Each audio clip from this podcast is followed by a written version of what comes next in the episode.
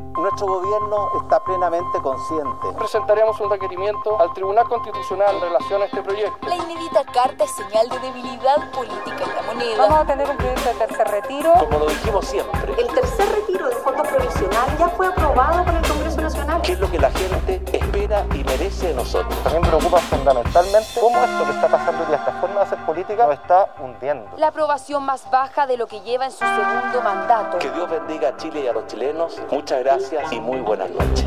Desde la sala de redacción de La Tercera, esto es Crónica Estéreo. Cada historia tiene un sonido. Soy Francisco Aravena. Bienvenidos.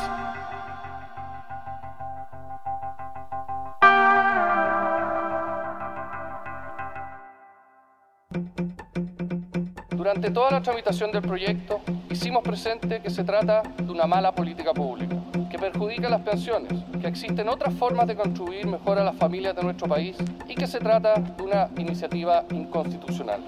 En nuestro capítulo anterior, cumpliendo con lo que había anunciado, el gobierno presentó ante el Tribunal Constitucional un recurso contra el proyecto que permite un tercer retiro del 10% de los fondos previsionales, aún con parte importante de su propio sector pidiendo lo contrario. Espero que no vaya al TC y por último, si va al TC, espero que pierdan el TC. Así, llegamos al domingo en la noche, cuando después de un fin de semana intenso, el presidente Sebastián Piñera, flanqueado por sus ministros y por los precandidatos presidenciales de su sector, anuncia la presentación de su propio proyecto de tercer retiro al Congreso. Vamos a enviar al Congreso y con la máxima urgencia un proyecto de ley de retiro y recuperación de ahorros provisionales. Es similar a lo que se hizo con el segundo retiro, pero como apunta nuestro entrevistado hoy, hay diferencias importantes. En concreto, el proyecto del Ejecutivo considera una fórmula de reintegro, un bono especial para quienes no tengan saldo y el pago de impuesto para las altas rentas. En total, Hacienda estima que el proyecto implicaría un desembolso de 2.000 millones de dólares desde el Estado.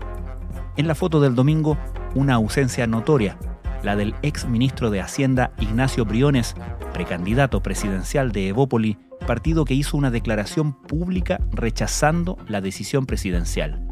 Una manifestación de molestia hacia la clase política, según diría Briones ayer a la tercera PM. Y más allá del frente interno, una oposición que salió a criticar el proyecto del Ejecutivo y dejó en claro que cualquier negociación será dura y costosa, partiendo por el precio inicial, que el presidente retire su recurso ante el TC.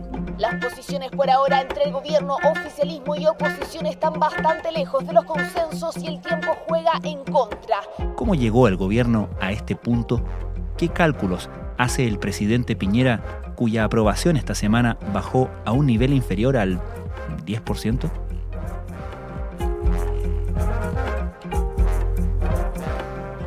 El fin de semana comenzó en el Palacio de la Moneda con eh, autoridades, ministros que habían, lo más probable, habían dormido bien poco, porque se estaba trabajando contra reloj en tratar de salir de este atolladero, al cual ya le quedan chicos todos los adjetivos en que se había metido el gobierno, comenzando por el presidente, tratando de buscar una salida que muchos todavía en el mismo sector eh, creen que es tardía y con agravantes, digamos, que es tratar de abrir una vía de negociación que permita al gobierno poder despejar el Congreso el camino para poder repetir la fórmula que se hizo para el segundo retiro, que es colocar su propio proyecto de un tercer retiro de pensiones, que es la única forma que tiene el gobierno en el entendido de que no quiere claudicar con el requerimiento al Tribunal Constitucional, de que todo se les desmorone cuando faltan muy pocos días para las elecciones del 15 y 16 de mayo, Francisco. Sebastián Minay es periodista de la tercera domingo. Eso comenzó con las últimas tratativas y harta negociación con los candidatos presidenciales de Chile Vamos y terminó con una, una mise en escena que deja hartas dudas, porque ya no es la primera vez que el presidente y el gobierno gastan sus cartuchos en anuncios. Se hizo el lanzamiento de un proyecto que todavía no sabemos qué va a pasar con él. Y claro, fue evidentemente una manera de tratar de cerrar a última hora, el minuto 92 o 94, si quiere hacer el símil con los 90 minutos del fútbol, una semana, no te diría yo del terror, del horror. Como presidente de todos, quiero hacer un sentido y urgente llamado a todas las fuerzas políticas y a toda la ciudadanía a recuperar la calidad de nuestra política y de nuestra democracia, a enfrentar estos tiempos de adversidad con mayor unidad y con mejor voluntad, a recuperar la amistad cívica. Donde hay un diagnóstico generalizado que donde hay muy poco margen político para el presidente Francisco. Para el gobierno el requerimiento se mantiene. Este martes el Tribunal Constitucional deberá decidir si es admisible o no. Todo mientras la ciudadanía quiere saber ya cuándo podrá solicitar su dinero. A esto hay que sumar que incluso la puesta en escena del domingo en la noche tuvo una ausencia bastante notoria, que es la de Evópoli, que si bien no son muchos parlamentarios, en lo simbólico sí resultó llamativo, ¿no? Claro que sí. Esto ya parte mal, porque el candidato presidencial de Evópoli y exministro de Hacienda, el presidente Sebastián Piñera, haya decidido marginarse esa puesta en escena y que el partido Evópoli haya sacado una declaración pública diciendo que no estaba de acuerdo con esto, tiene dos vetas, ¿no? En primer lugar, Evópoli estaba completamente en contra del retiro y sus parlamentarios, que son pocos, son seis, en su mayoría han tenido un historial de votar en contra de estos giros anticipados de, de las pensiones. Y hasta entonces Ignacio Briones tenía encima la tricota del más oficialista, él decía que no iba a ser desleal con el presidente, su estandarte era el de la responsabilidad fiscal, y esto es muy sintomático de lo balbuceante, de lo trastabillante y muy cambiante que es el gobierno, porque al ceder nuevamente en esto, claro, deja sin piso a, a Evópoli y a Evópoli no le queda más que restarse, ¿cierto? Son pocos diputados comparados con el resto. Uno podría pensar que a lo mejor el gobierno tomó una decisión pensando en cuántos parlamentarios puede tener tras suyo, pero evidentemente es una salida con el pie izquierdo, ya es la perdí cuenta, es como la enésima vez que el presidente y su equipo salen a hacer puntos de prensa, cadenas nacionales, anuncios, avisos, y es cosa que revisemos lo que pasó en la última semana y media para que sin mala intención tengamos la razonable duda de si este intento va a llegar a alguna parte y va a poder destrabar esta crisis. Y por otro lado, en la oposición tampoco encontró mucha recepción, o por lo menos no la que encontró incluso esta maniobra durante el segundo retiro, ¿correcto? Claro, que hay una diferencia porque en el segundo retiro, si alguien no lo recuerda bien, el gobierno jugó una carta simultánea, es decir, a medida que avanzaba el segundo retiro en el Congreso. Enviaron el requerimiento al Tribunal Constitucional y casi al mismo tiempo el gobierno envió su propio proyecto al Congreso. Esto en política significa tratar de darle a tus propios parlamentarios una válvula de escape para que no queden contra la espalda de la pared.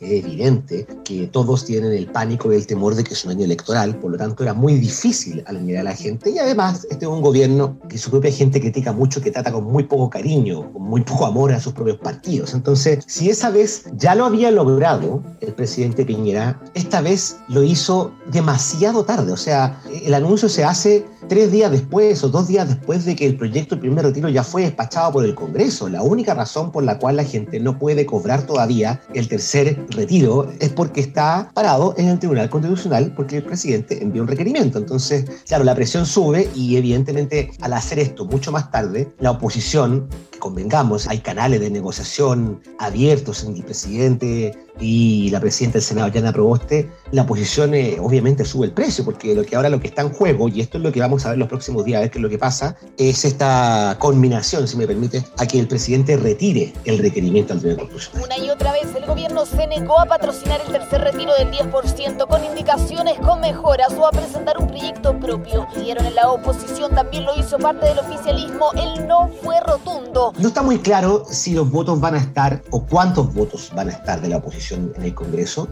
pero el hecho de que la oposición esté colocando encima de la mesa la exigencia de que el presidente se retracte y retire el requerimiento te hace mucho más complejo esto. Eh, desde la perspectiva del jefe de Estado, eso sería algo parecido a capitular.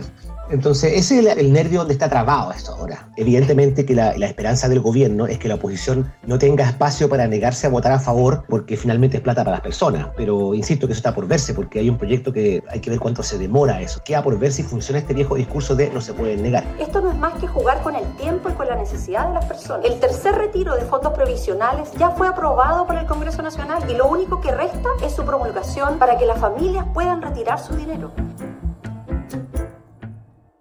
Por un lado, Sebastián, tenemos, como comentábamos, a la oposición subiéndole un poco el precio a la negociación de este nuevo proyecto del gobierno, ¿cierto? Poniendo condiciones tales como retirar el requerimiento ante el Tribunal Constitucional y por otro lado tenemos el frente interno, por así decirlo, y lo hemos visto con las comunicaciones posteriores al domingo en la noche, la entrevista que da Ignacio Briones a la tercera PM explicando por qué Evópolis se resta, dejando en claro que son ellos los que no se han movido de su declaración de principios y por lo tanto sí el gobierno, ¿correcto? Y luego tenemos, qué sé yo, una pieza gráfica del candidato Mario Desbordes diciendo gracias presidente por escucharnos, como un poco anotándose, comillas, el triunfo, ¿no? ¿Cómo puede el gobierno, cómo pretende el gobierno trabajar en ese frente interno. Sí, en el frente interno está complicadísimo porque lo que estamos viendo en estas dos semanas, y a contar de lo que pasa el domingo, es cómo el gobierno y el presidente se las arreglan para poder contar con su gente, la misma gente que lo llevó al poder. Lo más sintomático que ha pasado es que el gobierno al final tuvo que pedirle a algunos de sus candidatos presidenciales que hicieran lo que el gobierno y sus ministros no han sido capaces de hacer. Eso como punto principal. En el fondo, el gobierno necesitaba una subvención externa en esto. Pero además, esto te trae un efecto en el frente interno porque eh, eh, en vista de que esto está en una crisis, si se meten todos los candidatos presidenciales a negociar esto directamente, y eso te va a traer consecuencias en, en, la competencia por suceder al presidente. Recordemos que las elecciones son en algo más de 20 días y apenas terminan las elecciones, empieza oficialmente la campaña por la primaria presidencial. Entonces, lo que ocurre y cómo vaya a terminar esta negociación de, recordemos, por un lado es un proyecto un tercer retiro, pero detrás cartón también viene lo que puede ser una reforma tributaria, porque todos están de acuerdo, cosa de escuchar lo que ha dicho el, el Joaquín Lavín y otros, de que acá esto no se acaba con un proyecto paralelo, sino una solución que dé un horizonte unos cuantos meses para que no vuelvan a repetirse más retiros. Uno primero, cuando tiene un problema, dice, a ver, ¿a quién vamos a ayudar? ¿Vamos a ayudar a todos o vamos a ayudar solamente a los que están sufriendo porque perdieron la pyme o porque eh, perdieron el empleo? Hay, hay ahí una instancia de como gobierno interno pero además esto está eh, muy acicateado por esta molestia que ya no solo tienen los propios partidos de, Chile Vamos, sino también sus candidatos presidenciales, de que si esto no se hacía o no se intentaba, que te insisto, siguen diciendo que es tarde, el bando de ellos arriesga una derrota en la mega elección de constituyentes eh, municipales, etcétera, elección que te recuerdo, hace un mes y algo, la derecha en Chile Vamos y el gobierno sacaban cuentas de que iban a lograr con creces más del tercio de constituyentes. Entonces lo que pasó acá fue que el mal manejo, la torpeza política que no se logra entender del gobierno, obligó a su, no solamente a sus partidos, sino a, los aspirantes a suceder al presidente a involucrarse, no solamente porque ellos crean o tengan el temor algunos de que el país se va de nuevo al despeñadero o que volvemos al 18 de octubre, sino porque también está en juego el futuro electoral de ellos. Y yo te diría que ahí también hay otro nervio que nos permite entender la crisis en la que se encuentra el presidente. Porque, perdón, esto no son las crisis anteriores donde dicen falta conducción política en neutro. Yo me he topado con mucha gente que responsabilizan directamente al presidente. Sebastián, y desde la moneda o desde los círculos más cercanos al presidente, ¿cómo se explica el movimiento que ha tenido él personalmente al respecto, después de ser tan enfático en una línea, tener que salir, y digo tener que salir, ¿no? El domingo a la noche a presentar esta otra alternativa y enfrentarse esta semana a esta incertidumbre de que incluso lo que está presentando tampoco parece estar teniendo la repercusión que suponemos, calculaba o esperaba. Acá hay dos cosas, Francisco. A ver, nosotros sabemos, y cuando hablo nosotros sabemos los equipos de la tercera, tercera domingo, tercera PM, que el presidente ha mantenido una, en la interna, digamos, cuando conversa con distintas personas, mantiene una línea de que es su intención, esto es hasta poco antes de que se sea anuncio el domingo, por si acaso, de morir con las botas puestas, no retirar el proyecto del TC, eh, ser consecuente con la responsabilidad institucional, etcétera, etcétera, etcétera. Pero esa actitud lo ha llevado a una situación límite, donde por primera vez desde hace mucho tiempo casi toda su coalición lo responsabiliza a él Y aquí lo más sintomático, y esto lo sé de primera mano, es que ante la debilidad de, ministros que no se pueden parar de para a parar con él, porque acá hay que comprender una cosa que a lo mejor la gente no entiende. El presidente es una persona que es muy exigente. Yo he escuchado muchas veces eh, que él cree que puede hacer las cosas mejor que sus propios eh, subalternos. Y también, pese a que algunos digan que el presidente escucha, el problema acá parece ser que el presidente escucha pero no hace caso.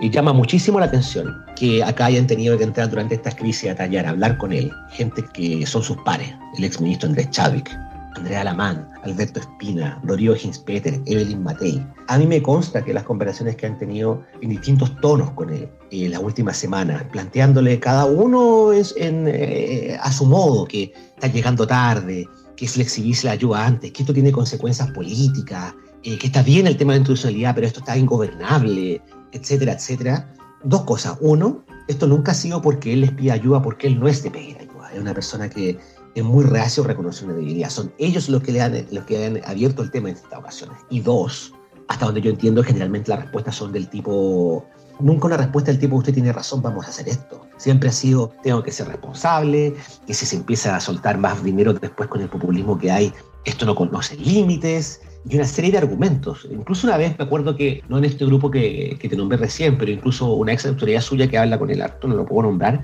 cuando le estaban el año pasado con el tema de las ayudas y le planteó esto mismo, el presidente le dijo de vuelta, pero bueno, la plata es suya entonces, que la quiere, la quiere soltar, hmm. cierro comillas. Entonces, hay ahí un tema que, escapa a la política legislativa que tiene que ver con el carácter y el estilo del presidente y muchos de quienes lo conocen hace años hacen el símil con el Sebastián Piñera que durante su vida de empresario siempre llevó a la política la lógica de extremar las cosas al límite, forzar posiciones y después dar la vuelta a última hora, que eso siempre le trajo réditos, es como cuando uno dice lo conseguí.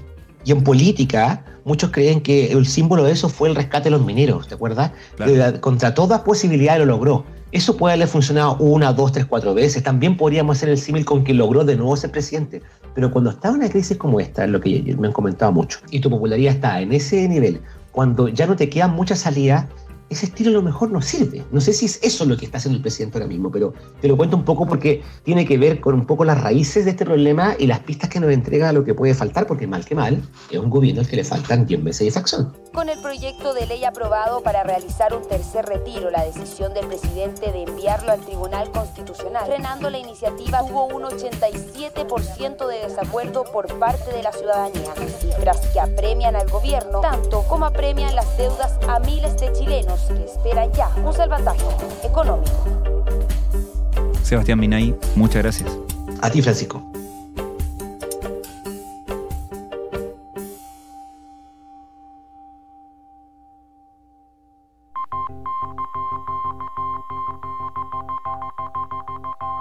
Crónica Estéreo es un podcast de La Tercera. La producción es de Rodrigo Álvarez y la edición de quien les habla, Francisco Aravena. La postproducción de audio es de Michel Poblete. Nuestro tema principal es Hawaiian Silky de Sola Rosa, gentileza de Way Up Records. Nos encontramos mañana con un nuevo episodio de Crónica Estéreo, el primer podcast diario de actualidad de Hispanoamérica.